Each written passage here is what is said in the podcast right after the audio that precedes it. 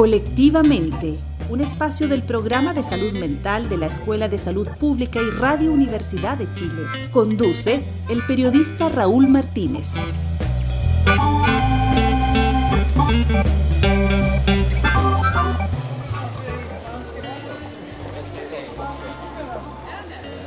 La salud mental, muchas veces considerada la hermana pobre del sistema de salud en nuestro país, empieza a ver algunas luces de mayor equidad.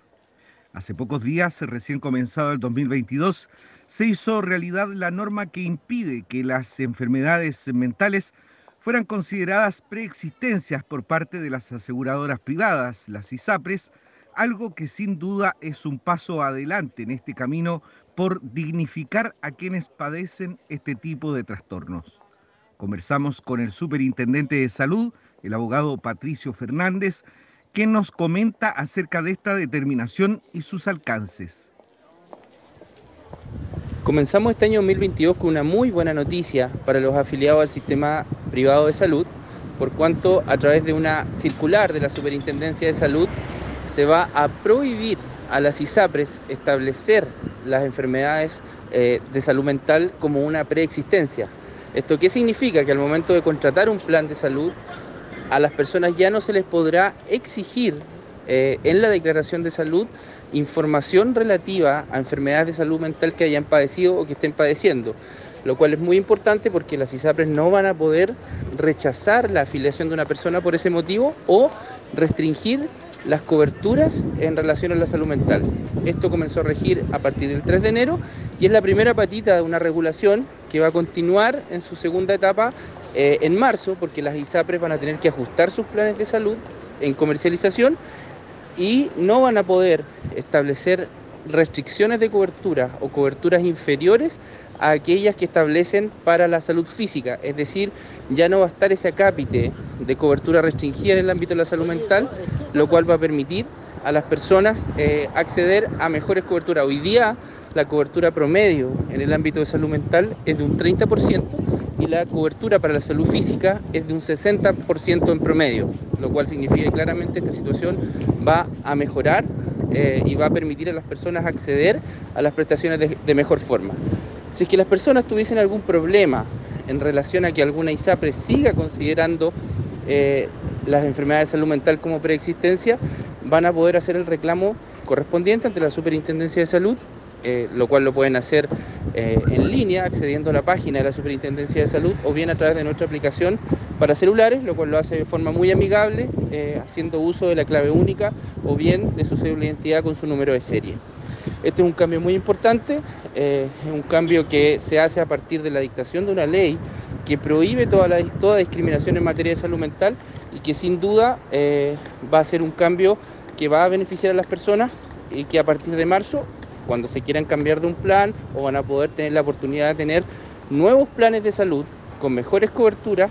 y que eh, les va a permitir eh, acceder y reitero que no van a poder ser restringidas sus ingresos, dado que ya el tema de salud mental no va a ser una preexistencia.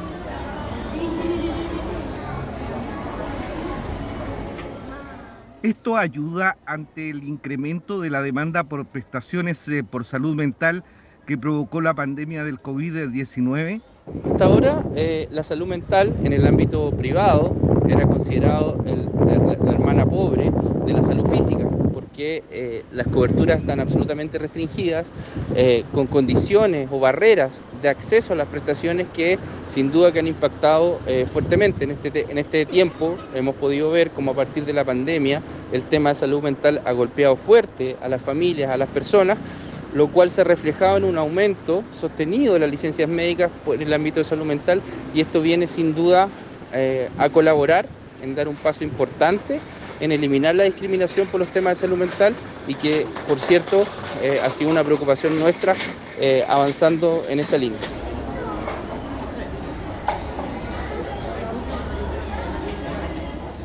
Otra de las ideas planteadas con fuerza durante la campaña presidencial fue el de generar un seguro universal de salud para tener a la salud como un derecho y no un bien que se puede transar en el mercado.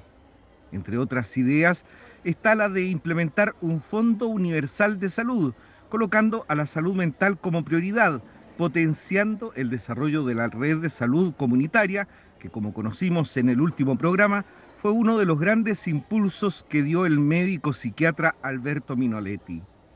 La jefa del programa de salud mental de la Escuela de Salud Pública de la Universidad de Chile, Olga Toro, se refiere a la idea de este sistema universal de salud y el estado de la salud mental en la actualidad.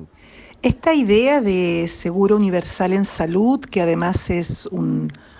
tema que, el programa del presidente electo Gabriel Boric ha,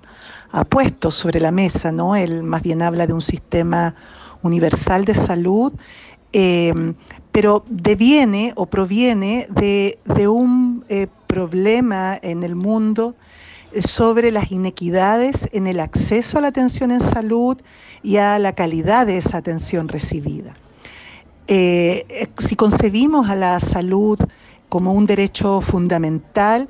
entonces eh, el desafío de lograr que todas las personas eh, tengan ese mismo derecho es un desafío mundial.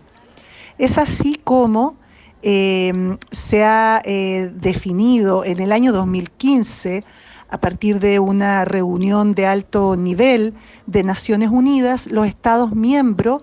concordaron lograr cobertura sanitaria universal al 2030, y esto en el marco de los Objetivos de Desarrollo Sostenible. Eh, esto significa que para los países se instala, ¿cierto?, como, como meta eh, lograr eh, mayor equidad en el acceso a la atención en salud de toda su población. Por supuesto, la pregunta sobre cómo vamos con salud mental eh, también presenta desafíos porque em, en, este caso sabemos que no siempre los programas de salud o los sistemas de salud han priorizado la atención de salud mental de la misma forma que el resto de los problemas de salud. Y por lo tanto se hace un desafío, un doble desafío, ¿no? Eh, y este desafío también es para Chile.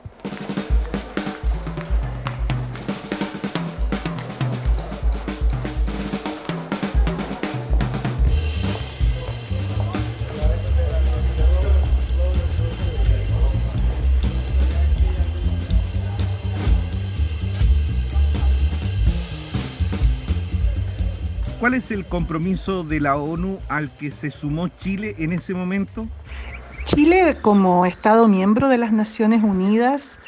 eh, por supuesto, formó parte de los acuerdos sobre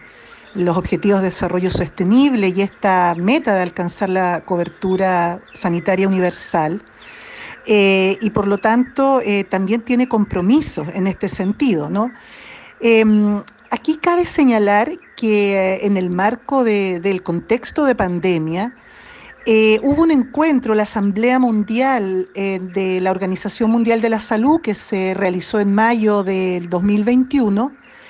Se, precisamente en esa reunión se reconoció la importancia de ampliar el acceso a servicios de salud mental de calidad. Y es así como se llamó a los países y los países asumieron eh, eh, eh, con el interés, ¿cierto?, de, de, asumir compromisos para realizar acciones concretas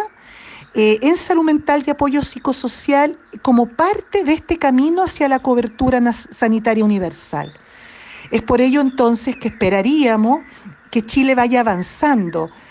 cada vez más en asegurar que haya equidad en el acceso a la, atención en salud mental y eso significa necesariamente avanzar hacia la cobertura universal en, en el caso de salud mental.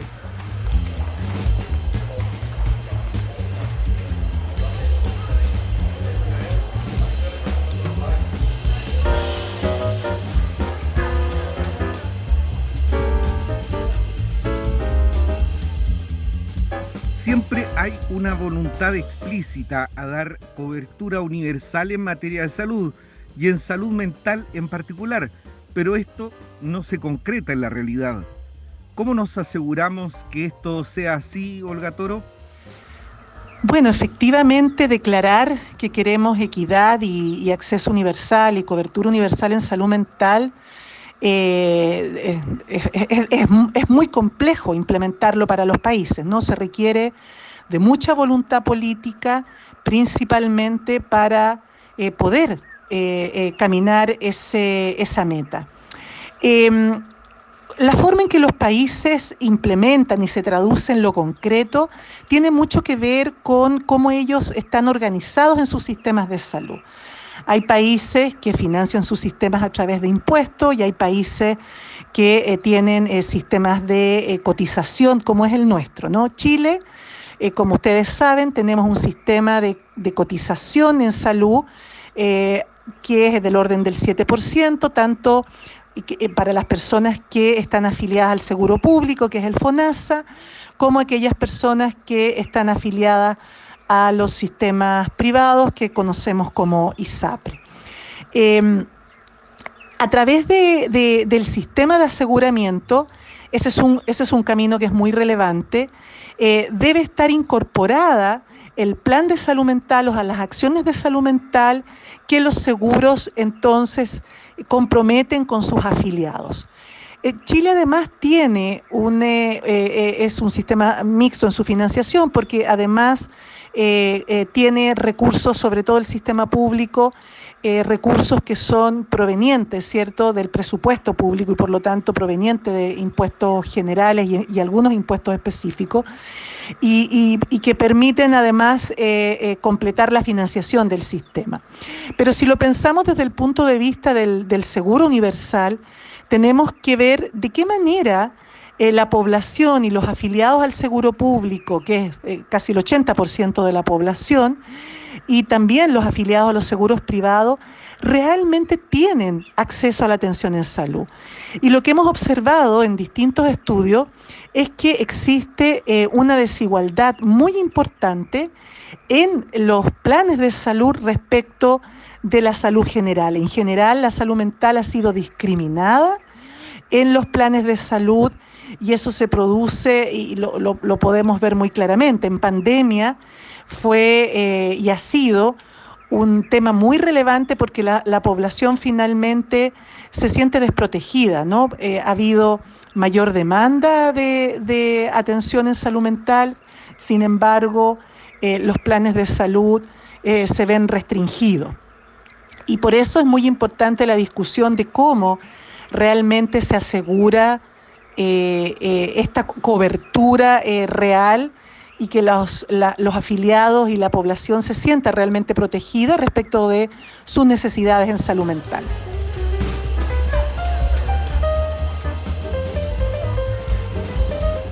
La pandemia, como sabemos, genera problemas de recursos para los desafíos de salud en general, por lo que es necesario asegurar fondos que permitan asegurar a su vez el acceso a la salud mental. ¿Qué nos puede comentar al respecto? Hace, hace 12 años, en, el eh, segundo Plan Nacional de Salud Mental que tiene Chile, se, se estableció una meta muy ambiciosa, que era lograr que en el presupuesto público el 5% del presupuesto destinado a salud fuera destinado a salud mental.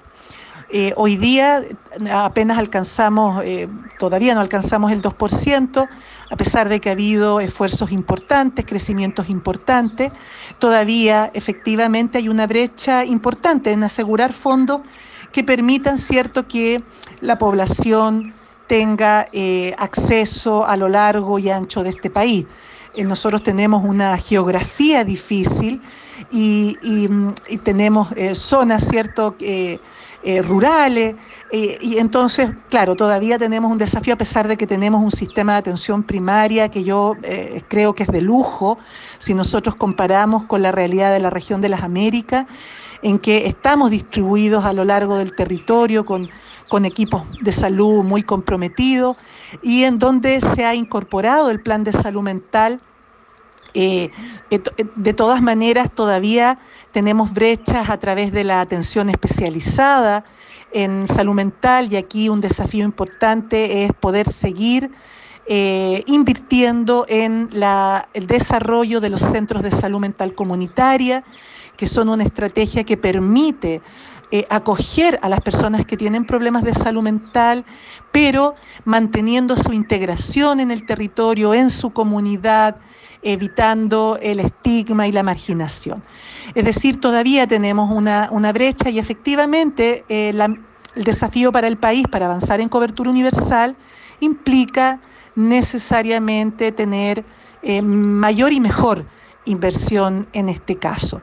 Pero también, además de los recursos, se requiere hacer eh, modificaciones en la forma en que se hacen las cosas, ¿no? Y eso significa que también tenemos ciertas condiciones normativas, regulatorias, que como país podemos mejorar.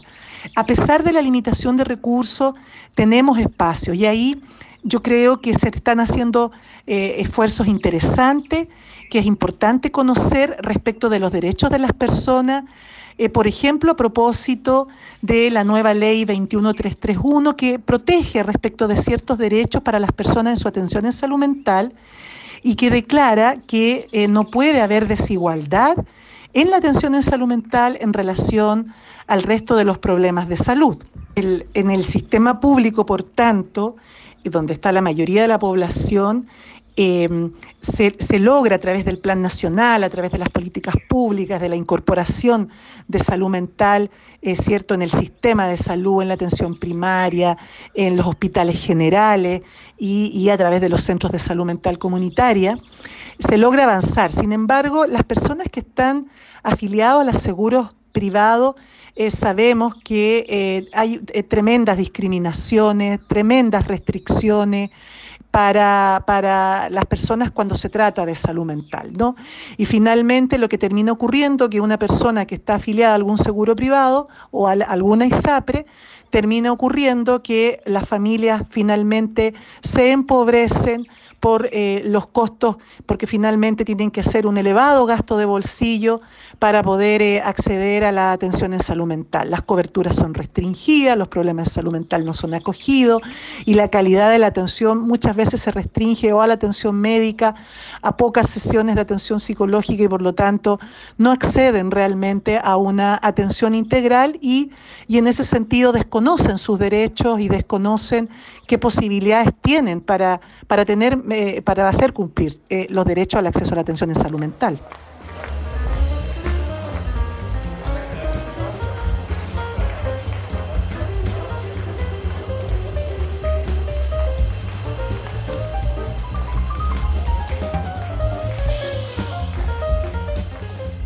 Uno de los datos que más llamó la atención en el 2021 en materia de salud mental es que el costo de realizar la parada militar del mes de septiembre fue mayor al del Plan Nacional de Prevención de Suicidio, 218 millones de pesos para el evento castrense versus los 166 que se invierten en el plan que permite llegar con información y apoyo a personas con riesgo de quitarse la vida. Desde el próximo 11 de marzo, con las nuevas autoridades en el Ejecutivo, se espera que se inicie un nuevo proceso que ya ha dado algunos pasos, como el de terminar con las preexistencias en materia de salud mental a la hora de contratar un seguro de salud con una ISAPRE. Es importante señalar que quien tenga vigente un seguro desde antes de la implementación de la norma concurra a la ISAPRE para evaluar el cambio o contratar un nuevo seguro con otra de las compañías que hoy operan en el sistema. Queremos agradecer al Superintendente de Salud, Patricio Fernández, por haber comentado con nosotros esta noticia y también a la jefa del programa de salud mental de la Facultad de Medicina de la Universidad de Chile, Olga Toro, por haber estado una vez más aquí en el programa colectivamente. ustedes que nos escuchan cada sábado, invitarlos a que revisen este programa una vez más en nuestro diario electrónico de Radio Universidad de Chile, radio.uchile.cl, la sección Vuelve a escuchar, y en nuestro canal de Spotify. Los invitamos a seguir en la sintonía del 102.5 FM. Nosotros nos encontramos la próxima semana a las 17 horas. Hasta entonces.